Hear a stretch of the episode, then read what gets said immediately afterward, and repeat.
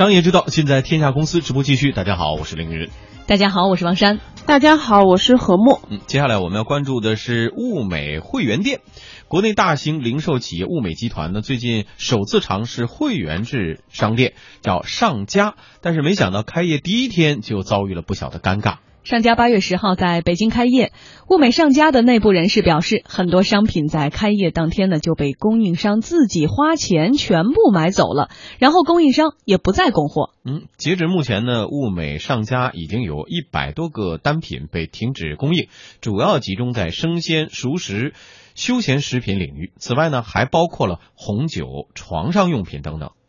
按照物美方面的说法，供应商下架的产品是由沃尔玛山姆会员店的恶意竞争所引发的，目前正在解决当中。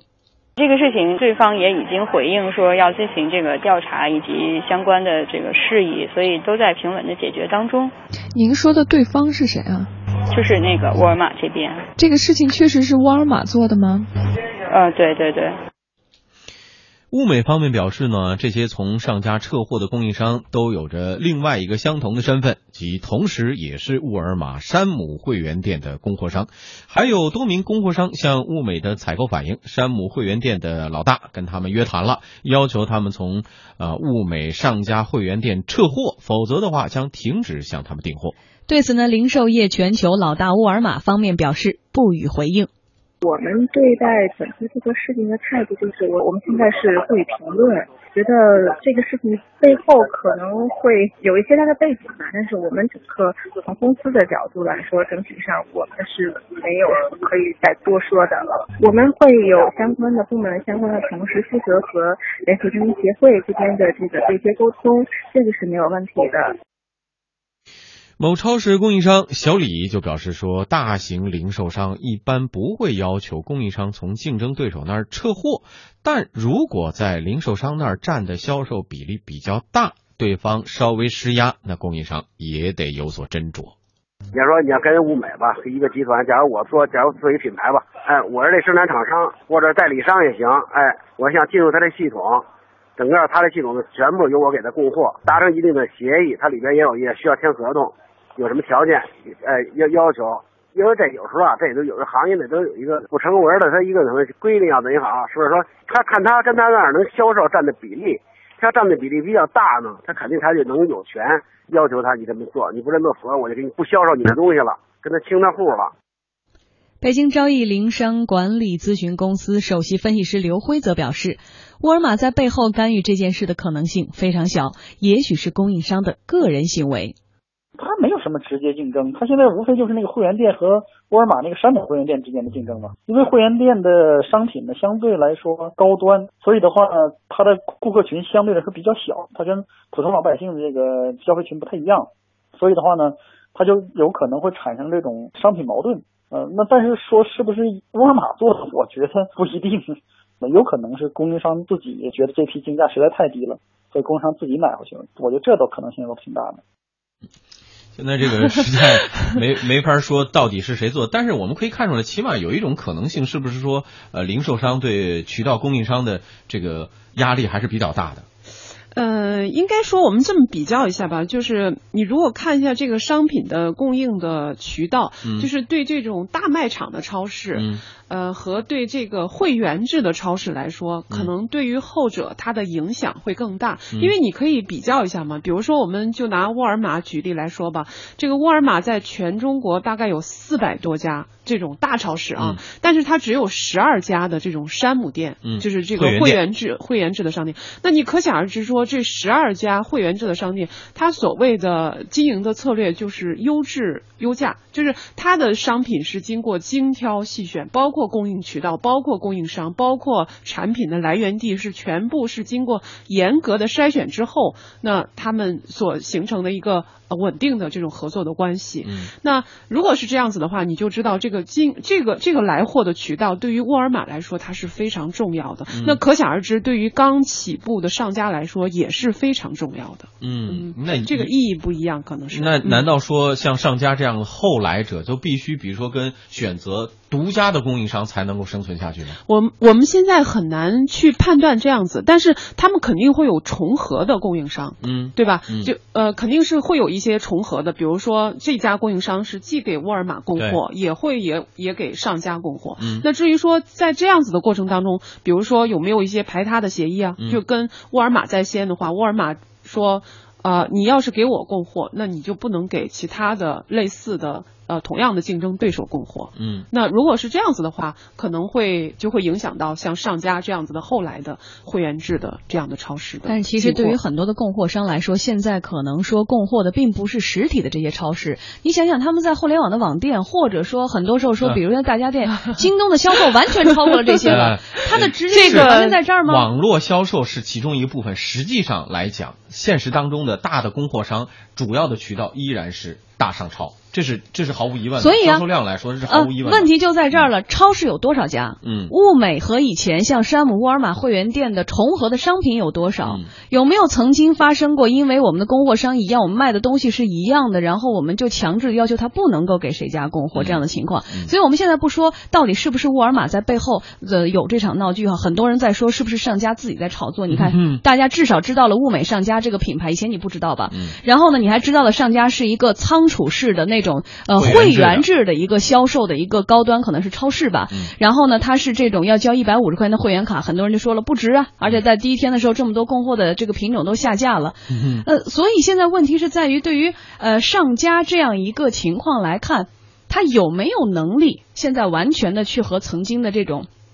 国际的会员制的一个大佬来抗衡或 PK，然后现在呢，就我们采访到他们的工作人员说，我们确定是这个沃尔玛做的。那么我们接下来要关注的是，到底有什么证据，对不对？嗯我们要看的是这一点，嗯而且更多的是我在想的是，对于更多的高端店来说，比如说像北京 BHJ 做的也很好吧，嗯嗯呃是不是其实他们很多的潜在对竞争对手都已经是互联网企业了？就像当年国美和苏宁打得正高兴的时候，没想到京东和阿里巴巴或淘宝、天猫已经做得非常风生水起了。嗯所以我觉得这里面的疑问是非常多的。呃，我我是觉得，就是这条新闻呢，它倒是从一个侧面反映了，就现在这种零售的环节、零售的呃这个领域当中，竞争确实是非常激烈的。嗯因为呃，除了原来传统的呃这种大卖场超市，包括一些比较高端的这种超市呃存在以外呢，确实是因为这种互联网电商的进入，而且这个互联网电商的进入呢，你会发现它同样也是会分出不同的层次来，对对对对吧？嗯那像这个沃尔玛来看的话，你会发现沃尔玛在线上的这种伸展，呃，就。恰恰只有山姆是有一个网上的商城的，嗯那么其他呃，他所经营的就是一个一号店，嗯就是一号店现在因为原来的创始人退出之后，那么现在一号店似乎就变成了沃尔玛在呃网络上的一个 替身而已，嗯。好，一小段广告之后，我们会继续来关注。好，我们继续来关注这一事件发生之后啊，物美集团给中国连锁经营协会写了申诉信，向国家工商总局也递交了反不正当竞争的调查申请。中国连锁经营协会相关负责人向天下公司记者表示，关于物美和沃尔玛供应商的风波，协会接到物美的情况反映之后，就转发到了沃尔玛总部。目前的沃尔玛正在进行核实，具体结果还没有出来。物美跟我们协会也反映这个情况了，然后我我们把这个情况也反映给沃尔玛总部了，沃尔玛总部说正在那个调查这个事儿，就现在还没有结果。本着协会来说，肯定是要让大家能够在公平的环境中那个公平竞争嘛，我也会协调这个事情，组织他们双方能能够一块来商量这个事情。嗯，沃尔玛和物美，一个是世界零售业的老大，另外呢，也一个是国内零售业的巨头。所以平安相伴这么多年，为什么会在会员店的问题上发生了矛盾呢？呃，我们也来看看会员店和普通大卖场的这个销售数据，也许能够找到一部分答案。数据显示，浦东购物广场的年销售额约在两亿元左右，沃尔玛山姆会员商店的年销售额则在十二点五亿元左右，而连续七年摘下沃尔玛全球年销售额桂冠的山姆深圳福田店更是达到了十八点七亿元。嗯，物美总部的工作人员也告诉我们，会员店意味着什么呢？更高端的客户和更优质的服务。作为本土零售大鳄，物美的会员店如果顺利开业，会对啊、独占国内会员制卖场的沃尔玛山姆店来说，必定会产生一定的冲击。会员店嘛，它就是会员制的，它必须要成为会员，不管是这个 Costco 啊，还是山姆啊，还有什么都是一样的，它就是要收取一定的会费，成为会员，然后你会享受到这个比其他的市场上啊更便宜的商品的价格，以及更好的服务，然后比如说像一些免费的停车场啊等等等等这样子的，所以它跟那个大卖场的这种就是不限制是谁都能购买的这个方式是不太一样的。货品上来讲，会比大卖场的种类要少一些，它可能也就是在比如说四五千种啊这样子会精选，然后包括进口的比例啊，都会要比一般的超市会多一些，然后它的这种呃通道啊，还有这个层高啊等等，都要比大卖场更宽敞、更舒适。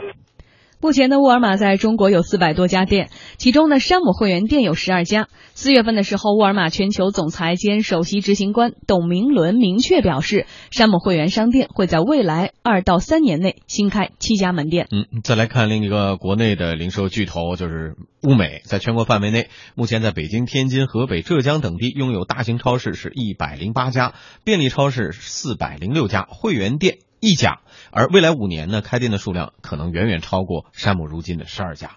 看得出来，这样一番未来的竞争格局已经摆在了面前。从大型超市到会员店，再到便利店，其实北京啊，包括全国各地各种类型的形态的卖场并不少，所以在这个层面上，就是会员店的层面上，竞争说明了什么问题呢？呃，只能说明他们双方发展的方向恰恰都是在于这个会员制的这样子的一个超市啊。嗯。呃，对于这个这个山姆店，我不知道两位去过没有啊？我以前是会员。哦，是。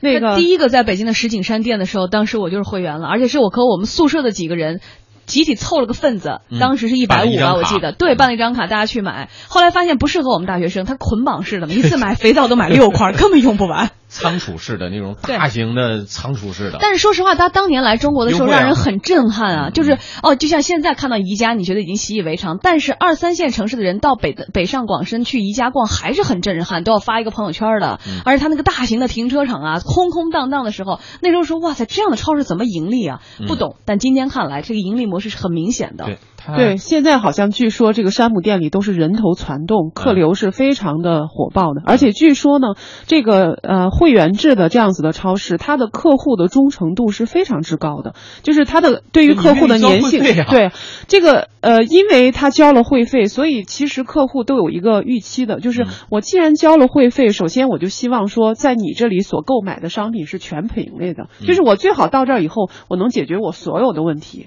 所以他希望说你的货品。是越丰富越好。第二个呢，就是他希望说。